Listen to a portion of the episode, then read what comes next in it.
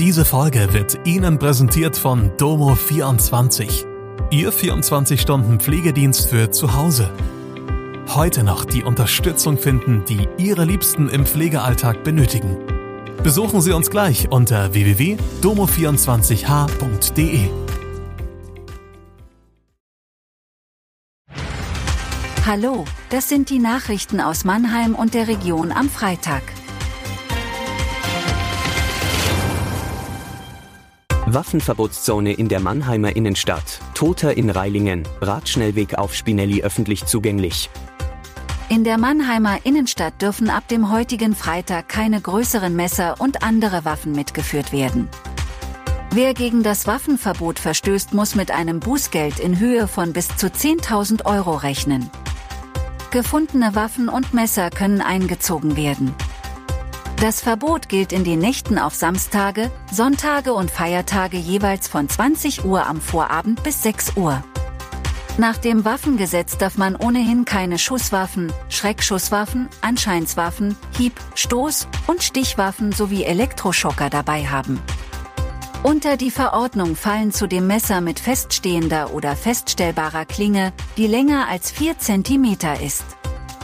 Die Waffen- und Messerverbotszone erstreckt sich über den alten Messplatz inklusive Fußgängerabgänge zum Neckar, die Kurpfalzbrücke, Teile der Quadrate, den Willy-Brandt-Platz am Hauptbahnhof, den Bismarckplatz sowie den Friedrichsplatz am Wasserturm. Bei einem Spaziergang mit ihrem Hund hat eine Frau am Donnerstagnachmittag gegen halb vier eine Leiche im Kraichbach bei Reilingen gefunden. Wie die Polizei am Freitag berichtet, konnte die Identität der Person mittlerweile geklärt werden. Es handelt sich um einen 56-Jährigen aus Ungarn. Die Umstände des Todes sind einen Tag nach dem Fund der Leiche noch Gegenstand der weiteren Ermittlungen. Im Laufe der kommenden Woche soll die Leiche des Mannes obduziert werden. Der Radschnellweg sowie mehrere Spiel- und Sportanlagen auf dem Mannheimer Spinelli-Gelände sind ab sofort öffentlich zugänglich.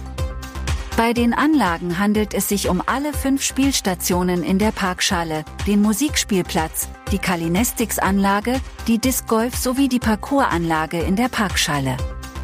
Die Buga-Gesellschaft übergibt auch den Klimapark West, das Gelände im Westen des Spinelli-Areals, an die Stadt. Dieser Bereich bleibt aber noch eingezäunt, bis geklärt ist, welche Maßnahmen für den Schutz der dort lebenden Tiere nötig sind.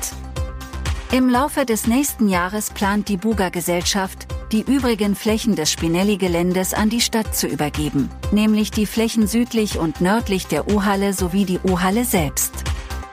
Bis Samstagabend soll es laut deutschem Wetterdienst in Baden-Württemberg verbreitet schneien. In der Kurpfalz bis zum Taubergrund ist allerdings nur mit ein paar Schneeflocken zu rechnen. Am Samstag sei verbreitet mit Dauerfrost und damit Glättegefahr zu rechnen. In der Nacht zum Sonntag soll es laut DVD nicht mehr schneien. Durch den klaren Himmel werde es frostig kalt.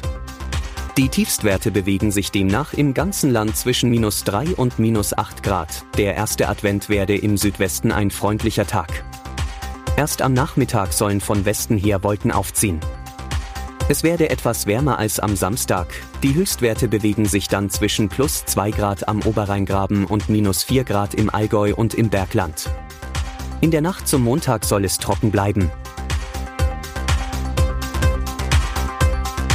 Das war Mannheim Kompakt. Jeden Montag bis Freitag ab 16 Uhr auf allen gängigen Podcast-Plattformen.